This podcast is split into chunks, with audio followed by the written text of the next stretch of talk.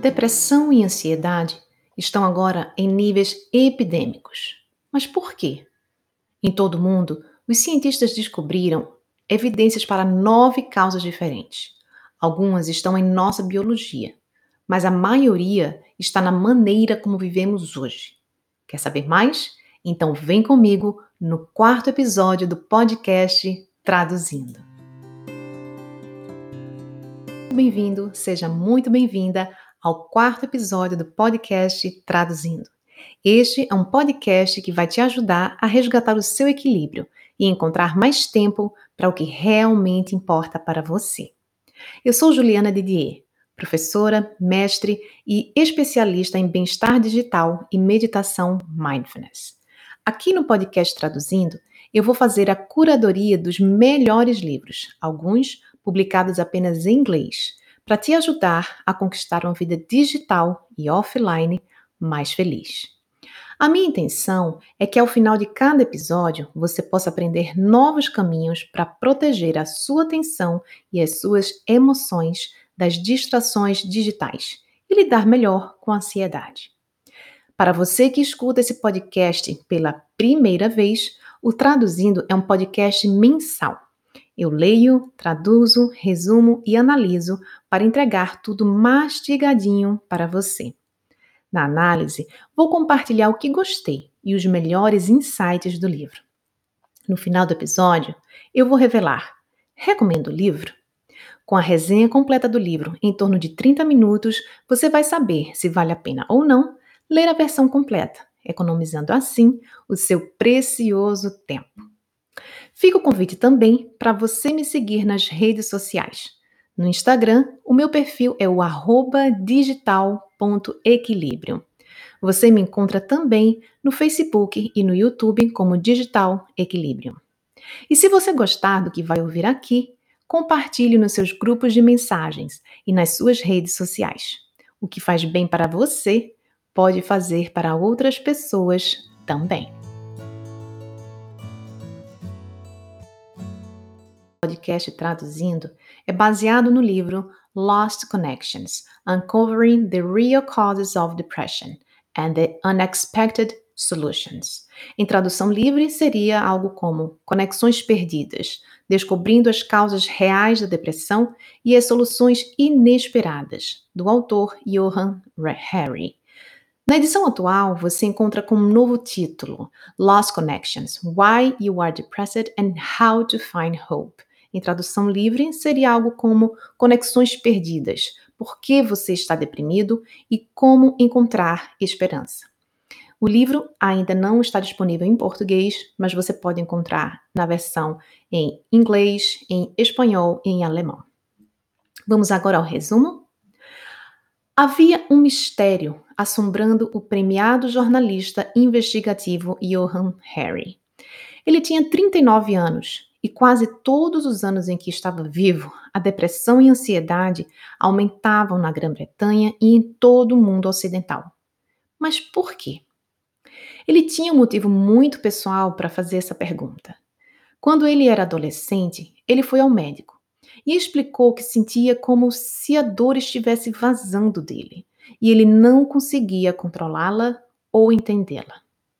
Algumas das soluções que seu médico ofereceu lhe deram algum alívio, mas ele continuava com uma dor profunda.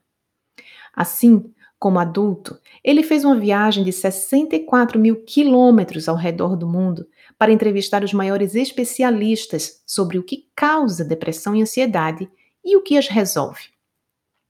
Ele aprendeu que há evidências científicas para nove causas diferentes de depressão e ansiedade e que esse conhecimento leva a um conjunto muito diferente de soluções, aquelas que oferecem esperança real. Essa é uma adaptação da apresentação do livro na Amazon.com.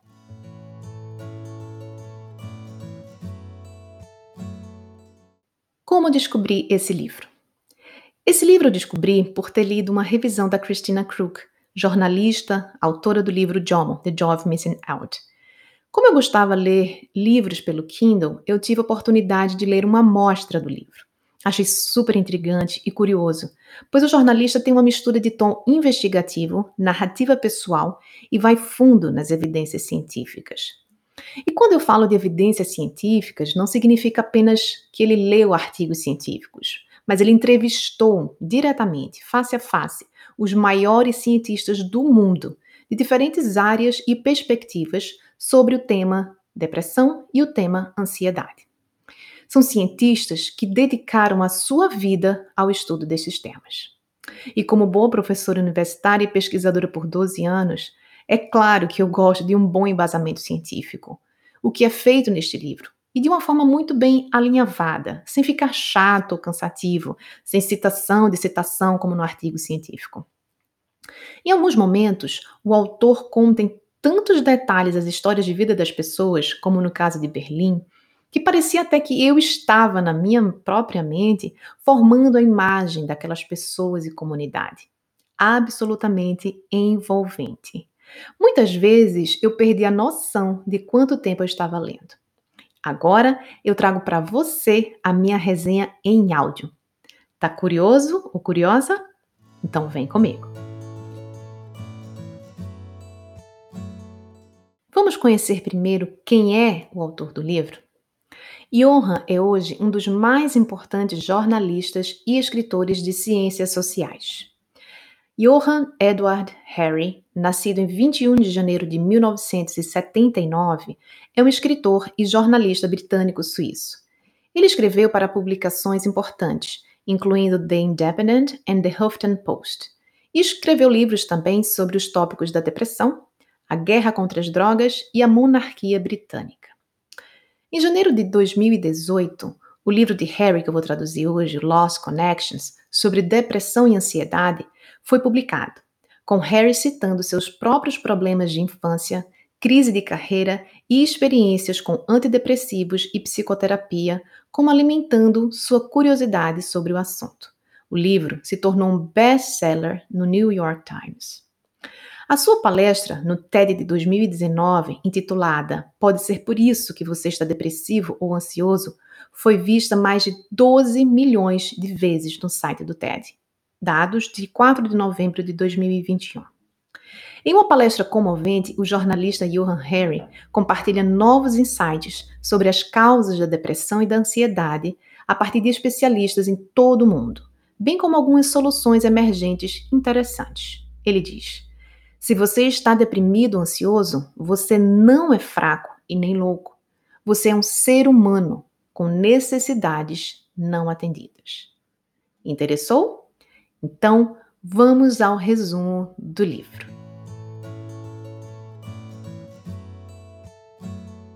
No livro Lost Connections, Conexões Perdidas, o autor Johan Harry explora por que você pode estar deprimido e como resgatar a esperança. Ele conduziu mais de 200 entrevistas com alguns dos cientistas sociais mais importantes do mundo, com pessoas que passaram pelas profundezas da depressão e da ansiedade e com pessoas que se recuperaram. O livro é organizado em três partes. Vamos ao resumo de cada uma delas?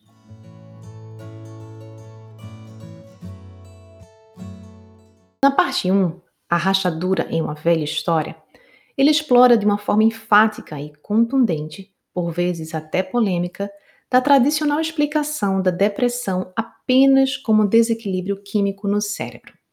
O que o autor explora e mergulha profundamente no início do livro é a investigação sobre a origem da causa da depressão ter sido resumida a apenas um desequilíbrio químico no cérebro. O que se revela é que a questão foi sendo distorcida ao longo de duas décadas, tanto por pesquisas enviesadas quanto pela indústria farmacêutica, o que gerou uma explosão no tratamento exclusivamente medicamentoso do problema. Ao explorar o tema junto aos maiores cientistas ao redor do mundo sobre depressão, tanto na medicina quanto em outros campos, Otto descobriu que existem causas que podem estar encobertas e inexploradas e que pode explicar de uma forma mais ampla por que a depressão e também a ansiedade se tornou o mal do século. A conclusão é que a depressão pode ter diferentes causas muitas vezes entrelaçadas, mas que podem ser sintetizadas em três fontes: biológicas, psicológicas e sociais, ou simplesmente biopsicossociais. Na parte 2, desconexão, nove causas da depressão e da ansiedade, ele começa a se aprofundar nas entrevistas com cientistas e a contar histórias de pessoas comuns ao redor do mundo para defender a sua tese das possíveis causas sociais da depressão. Após consolidar os dados de diferentes entrevistas, histórias pessoais e estudos científicos, o autor elenca as nove causas sociais da depressão, que são Causa 1. Desconexão de um trabalho significativo. Causa 2. Desconexão de outras pessoas. Causa 3. Desconexão de valores significativos. Causa 4. Desconexão de traumas de infância. Causa 5. Desconexão de status e respeito. Causa 6. Desconexão do mundo natural. Causa 7 desconexão de um futuro com esperança ou segurança. Causas 8 e 9. O papel real dos genes e mudanças no cérebro. Agora, iremos explorar com mais profundidade as soluções apresentadas na parte 3 do livro sobre reconexão.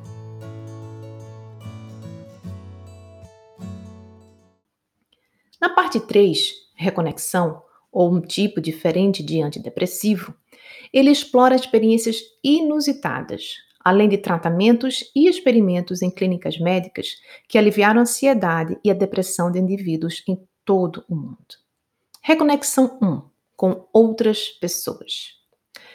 As evidências científicas parecem mostrar que quando os indivíduos têm outras pessoas ao seu lado, empenhadas em trilhar o caminho com elas, encontram soluções coletivas para os seus problemas. Um dos estudos citados no livro tinha um problema de pesquisa bem instigante. Se você decidisse hoje, agora, dedicar mais de sua vida deliberadamente à busca da felicidade, você realmente seria mais feliz daqui a uma semana ou um ano depois de agora? A equipe estudou essa questão em quatro países: Estados Unidos, Rússia, em dois locais diferentes, Japão e Taiwan. Quando compararam os resultados, encontraram algo que não esperavam. Na conclusão do estudo, os pesquisadores apontam que no Ocidente temos uma maneira individualista de ver a vida. Na Ásia, a maioria deles tem uma maneira coletiva de ver a vida. Em suma, ele afirma: quanto mais você pensa que a felicidade é uma coisa social, melhor para você. Essa evidência sugere que, se voltarmos a ver nossa angústia e alegria como algo que compartilhamos com uma rede de pessoas ao nosso redor, nós nos sentiremos diferentes. As vidas que estamos sendo pressionados para viver no mundo ocidental, de modo geral, não atendem às nossas necessidades psicológicas de conexão, segurança ou união.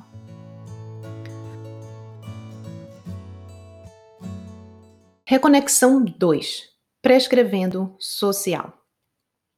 Uma das experiências bem-sucedidas relatadas no livro da prescrição social foi um programa conduzido em Londres pelo médico Sam Everington. Ele acreditava que algo estava acontecendo de errado com seus pacientes deprimidos, não apenas em seus cérebros e corpos, mas em suas vidas. Então, ele fez parte de uma equipe que ajudou a transformar um consultório médico em um centro para todos os grupos de voluntário em East London, como parte de um experimento sem precedentes.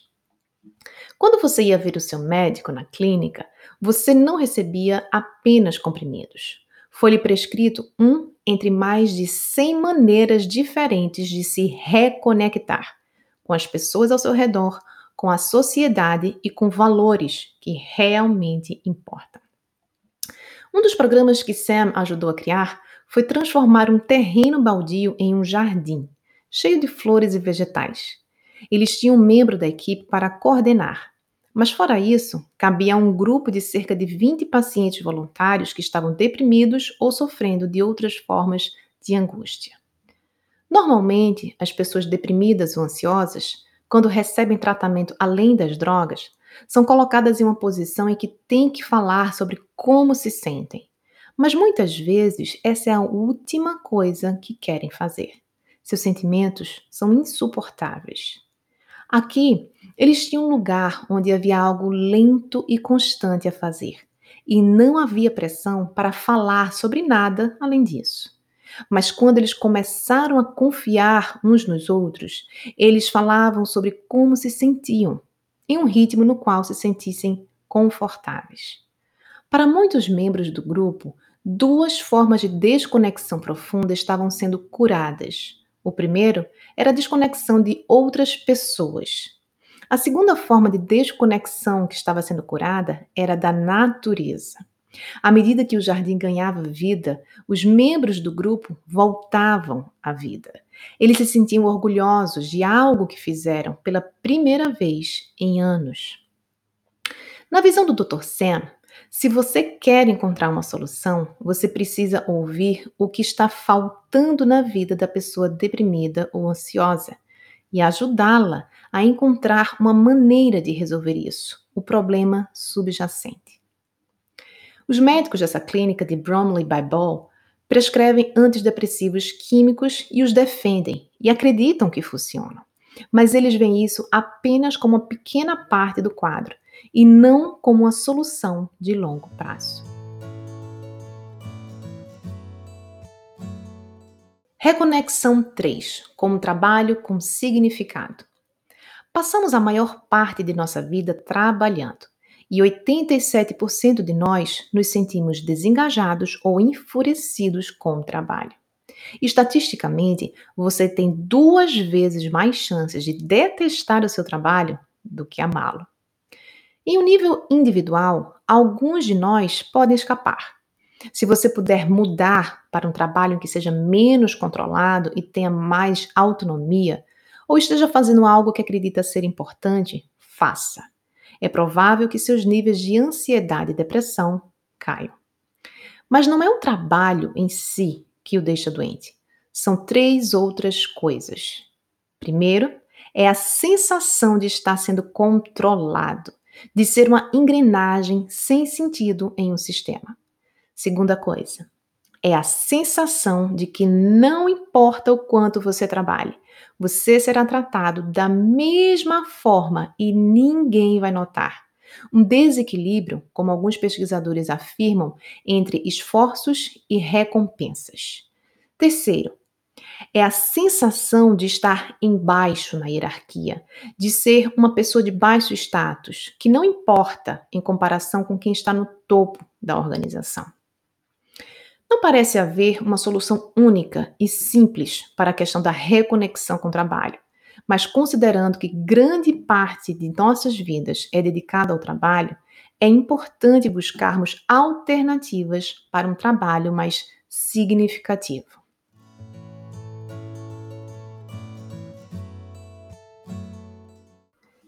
Reconexão 4 com valores significativos. Neste capítulo, o autor mostra como a sociedade ocidental tem se afastado de valores humanos mais profundos.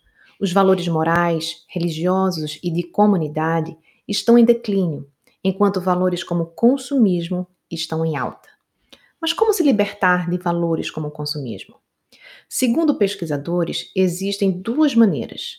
A primeira é defensiva, nos protegendo do excesso de propaganda, sobretudo na infância. Já o segundo jeito é proativo, uma forma de estimular nossos valores. Mas qual o problema do consumismo para nossa saúde e bem-estar? O prazer causado pelo consumo de algo imediato geralmente está no desejo e na antecipação.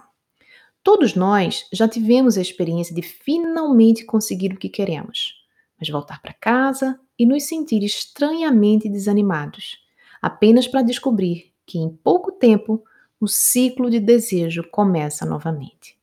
O consumismo, portanto, pode nos levar para esse pico rápido de compensação, mas que também evapora rapidamente. e também pode nos afastar das coisas que realmente valorizamos e que nos faria sentir satisfeitos a longo prazo. O fato é que pesquisas provam que o materialismo se correlaciona fortemente com o aumento da depressão e ansiedade. Um dos experimentos detalhados no livro mostrou que, pela primeira vez, era possível intervir na vida das pessoas de uma forma que reduziria significativamente seus níveis de materialismo com um aumento significativo da autoestima.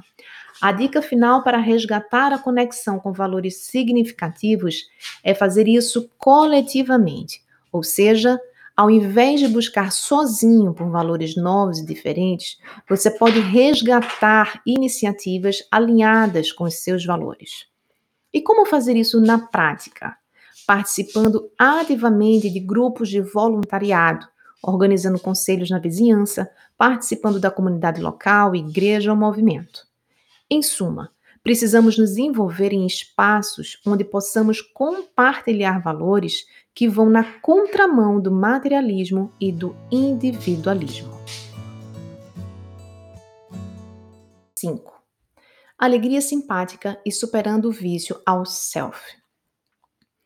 Hoje em dia, não faltam pessoas que exibem a sua vida nas redes sociais e em conversas como se fossem o diretor de marketing de si mesmas, fazendo propaganda não de produtos ou serviços, mas apenas da ideia de que, olha como sou incrível e digno de inveja. Existe uma técnica antiga chamada alegria simpática, que faz parte de uma série de técnicas de meditação para as quais existem novas evidências científicas surpreendentes. Alegria simpática é um método para cultivar o oposto de ciúme ou inveja. É simplesmente sentir-se feliz por outras pessoas. E como fazer isso na prática? Você fecha os olhos e imagina algo bom acontecendo com você, se apaixonando ou escrevendo algo de que se orgulha. Você sente a alegria que viria disso. Você deixa fluir através de você. Então, você imagina alguém que você ama e você imagina algo maravilhoso acontecendo para essa pessoa. Você sente a alegria disso e permite que isso também flua através de você. Até agora, fácil. Então, você imagina alguém que você realmente não conhece digamos, ao balconista que atende você no supermercado. Você imagina algo maravilhoso acontecendo com ela. Agora fica mais difícil. Você imagina alguém de quem não gosta e tenta imaginar algo bom acontecendo a essa pessoa. E você tenta sentir alegria por essa pessoa. Você tenta sentir a mesma alegria que sentiria por si mesmo ou por alguém que você ama.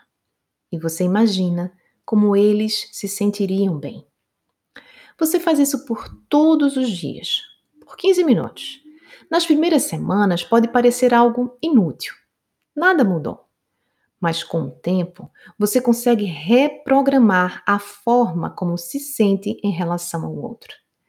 Parte do objetivo da meditação da alegria solidária é que você sinta menos inveja, mas uma parte ainda mais importante é que você come, comece a ver a felicidade dos outros não como uma repreensão, mas como uma fonte de alegria para você também.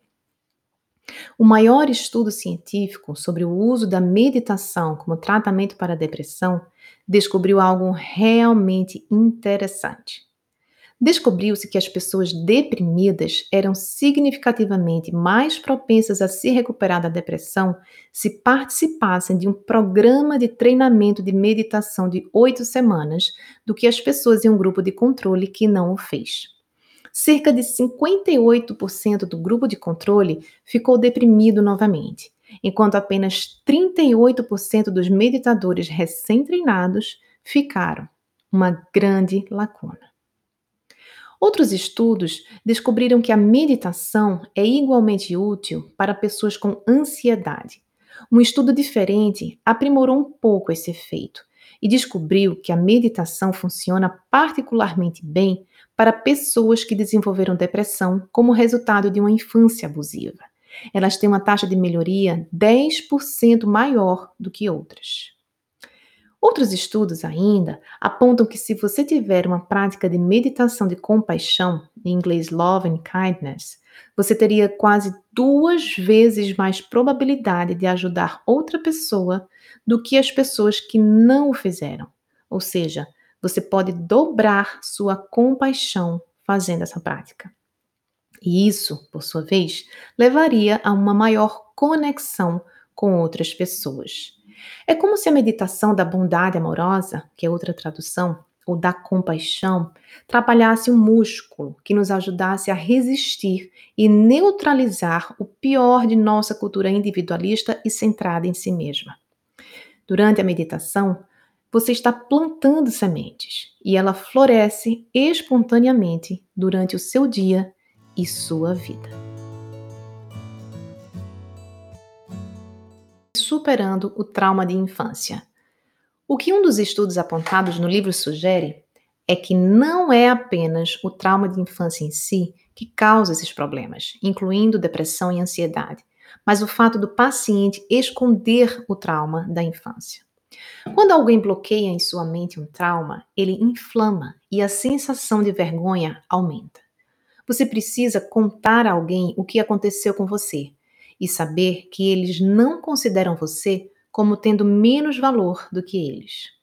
Essa evidência sugere que, ao reconectar uma pessoa com seu trauma de infância e mostrar a ela que um observador externo não vê isso como vergonhoso, você ajuda a libertá-la de alguns de seus efeitos negativos. Aqui vale salientar a importância de procurar ajuda profissional de um psicólogo ou psiquiatra. Você pode optar, no caso de um psicólogo, por diferentes linhas de trabalho, que não se limitam a estas, mas são duas das mais consolidadas atualmente. A primeira delas é a terapia cognitivo-comportamental, que incentiva as pessoas a se autotreinarem para evitar padrões ou pensamentos negativos e passarem para outros mais positivos. E também a psicoterapia. Há algumas evidências impressionantes sobre o valor da terapia para pessoas que tiveram uma infância traumática. Reconexão 7 Restaurando o futuro. Se você sabe que tem dinheiro suficiente para viver com segurança, não importa o que aconteça, você pode recusar o emprego que o trate mal ou que você considere humilhante. Isso o torna menos refém do emprego que você tem. Isso dá a você aquele pouco de poder para dizer: eu não preciso ficar aqui. Estudos apontam que oferecer uma renda mínima garantida gera os efeitos positivos não só nas condições de trabalho e de vida, mas também na melhoria dos índices de depressão. Os resultados de um estudo detalhado no livro Lost Connections mostram algo fundamental sobre a natureza da depressão. Se fosse apenas um distúrbio cerebral, defende a doutora Evelyn, se fosse apenas uma doença física, você não esperaria ver uma correlação tão forte com a pobreza. E você não veria uma redução tão significativa da concessão de uma renda básica garantida. Mesmo as pessoas de classe média atualmente estão vivendo com uma falta de certeza crônica sobre como suas vidas serão dentro de alguns meses. A abordagem alternativa, uma renda garantida, trata em parte de remover essa humilhação e substituí-la por segurança.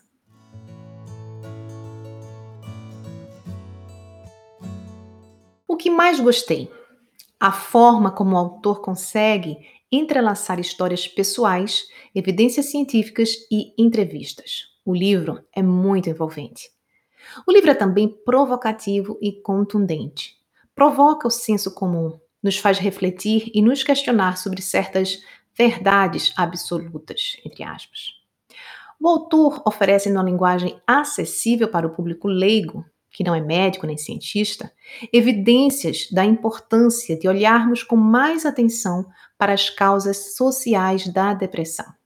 Acredito que isso pode ajudar na tomada de consciência de que a solução definitiva e a longo prazo da depressão e da ansiedade não está apenas em uma pílula mágica. O que não gostei? Bom, aqui eu endosso uma crítica publicada pelo neurocientista e escritor do The Guardian, Ian Burney, que apontou que Harry parecia estar relatando como material de suas próprias descobertas, como modelo biopsicossocial, que é de conhecimento comum há décadas. Portanto, ele não reinventou a roda ao falar das causas sociais da depressão.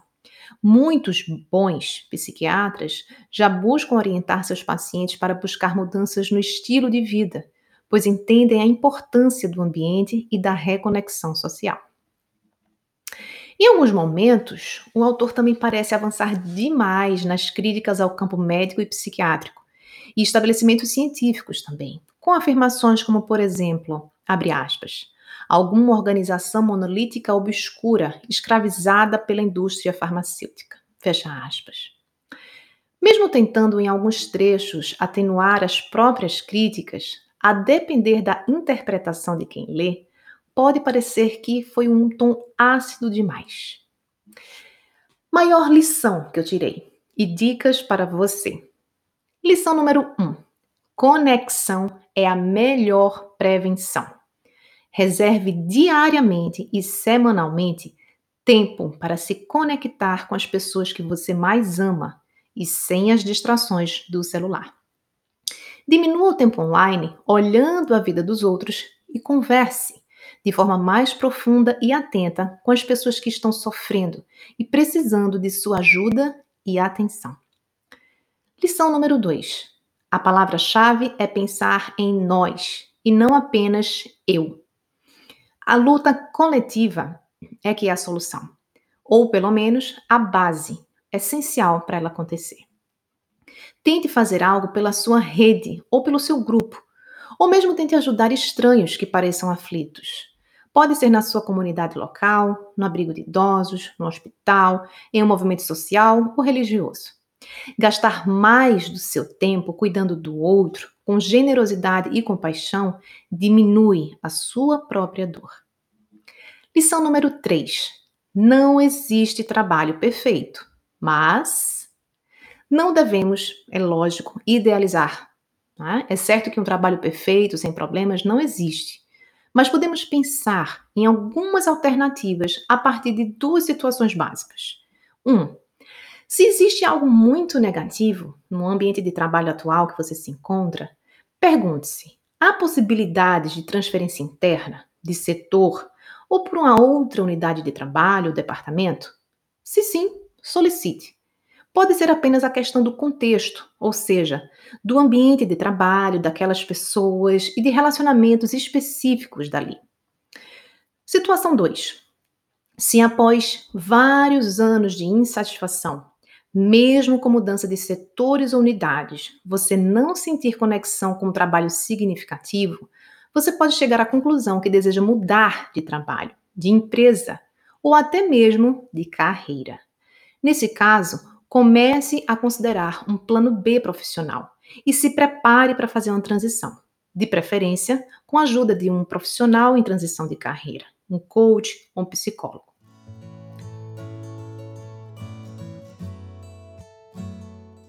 Pena ler o livro? Sim, eu recomendo. Mas lembrando, ele não está ainda disponível em português. Ele está disponível em inglês, em espanhol e em alemão. O livro tem um bom equilíbrio entre bases teóricas e histórias de vida. Não é um livro acadêmico pesado. Se você gosta de narrativas repletas de detalhes e transformações de vida, algumas bem tocantes por sinal, você vai gostar de ler o livro. Para quem eu recomendo? Para pessoas que lutam contra a própria depressão, ansiedade e precisam entender de forma mais completa as questões subjacentes das causas da depressão. Recomendo também para pessoas que querem entender mais sobre o tema depressão ou ansiedade e ainda para pessoas que desejam ajudar pessoas próximas que enfrentam os desafios da depressão e da ansiedade. Obrigada por estar comigo aqui no quarto episódio do podcast Traduzindo. Me acompanhe nas redes sociais e participe da próxima escolha do livro. Me encontre por Digital Equilibrium ou Juliana Didier. Foi um prazer estar aqui com você. E se você gostou do que ouviu, compartilhe.